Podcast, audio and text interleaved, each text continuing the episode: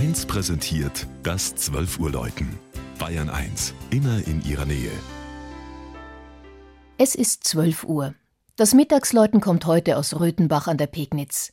Wolfgang Näser hat die mittelfränkische Stadt vor den Toren Nürnbergs besucht.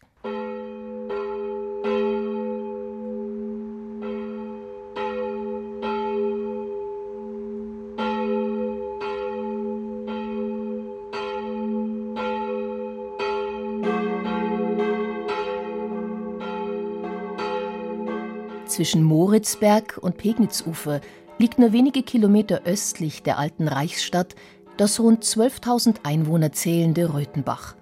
Vor 500 Jahren gab es hier schon eine Pulvermühle, aus der später der Eisenhammer wurde, und eine Papiermühle, die noch bis in den Zweiten Weltkrieg bestand. Bis 1880 lebten knapp 400 Einwohner in dem alten Mühlenort. Dann stieg mit der Bleistift- und Kohlediodenfabrik des Unternehmers Konrad Konrati die Einwohnerzahl auf mehrere tausend. Die Fabrikantenfamilie beeinflusste auch die bauliche Entwicklung der aufstrebenden Industriestadt an der Pegnitz.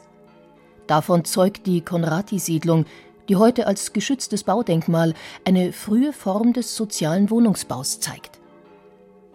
Ebenso prägend für das Stadtbild ist die evangelische Pfarrkirche Heiligkreuz, die mit Hilfe einer Stiftung des Unternehmers möglich wurde.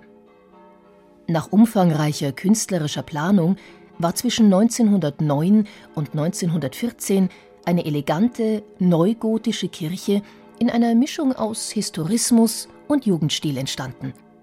Im Kirchenschiff fällt der Blick nach Westen auf die vom englischen Jugendstilmaler Walter Crane geschaffenen farbigen Chorfenster. Darunter beeindruckt eine durchgehend marmorne Altarreliefretabel mit Motiven aus der Heiligen Schrift und der Darstellung des Gekreuzigten. Nur selten noch wird ein schmaler Gang benutzt, durch den die Gläubigen beim Abendmahl den Tisch des Herrn umschreiten. Außergewöhnlich auch die Johannes-Strebel-Orgel auf der Empore. Mit Jugendstil-Ornamenten aus altem Messing verziert, gilt das gerne für Konzerte genutzte Instrument als besonders klangvoll.